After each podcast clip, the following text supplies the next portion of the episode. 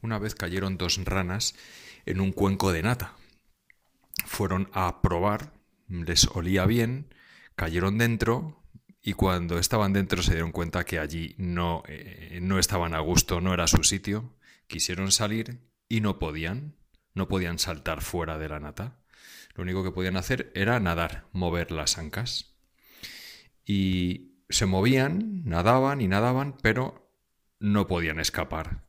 Entonces una de ellas se cansó y dijo a la otra, no puedo más, me rindo porque no hay escapatoria, no hay forma de salir de aquí. Nos vamos a morir, así que me rindo. Y la otra le dijo, no hombre, no te rindas, tú sigue nadando, no, no, te mueras. Eh, si te rindes, pues ya se ha acabado, no hay solución. Si sigues nadando, no se sabe. Eh, desde luego, si, te rindes, está claro lo que va a pasar. No, pero es que no hay escapatoria. Bueno, no lo sabes si hay escapatoria. El caso es que se rindió. Y se ahogó y murió. Pero la otra nata siguió. Siguió moviéndose y moviéndose y moviéndose y, y moviendo la nata, batiendo la nata con las ancas. Y entonces hubo un momento de tanto mover la nata que la nata se convirtió en nata batida espesó y entonces la nata, la rana fue subiendo por la nata y una vez arriba dio un saltito y se escapó. Su constancia y su perseverancia la salvó.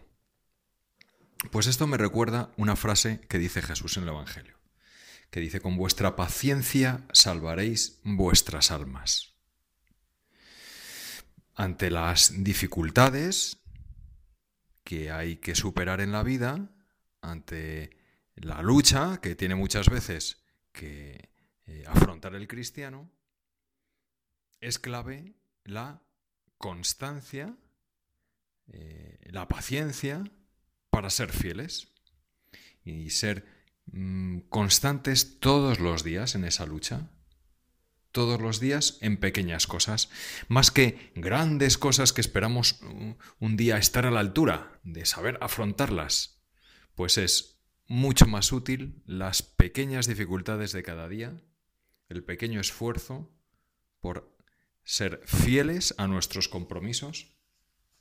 Así pasa con todo en la vida. Eh, cuando hay una constancia es cuando mm, se obtienen frutos de verdad. Hay casos conocidos, por ejemplo, se suele hablar de Mozart como niño prodigio, pero no hay que olvidar que eh, Mozart realmente sus obras buenas son cuando ya tiene cierta edad. Lo que ocurre es que se pasa 15 años practicando sin parar todos los días, desde pequeñito. Otro ejemplo son los Beatles. Los Beatles, oh, los grandes de la música moderna, pues eh, los Beatles se pasaron 10 años eh, tocando todos los días y todas las noches en Alemania, en unos pubs por ahí que les pagaban poquísimo dinero, versionando canciones para ganarse dinero. Y 10 años eh, de práctica, pues claro, acabaron siendo muy buenos.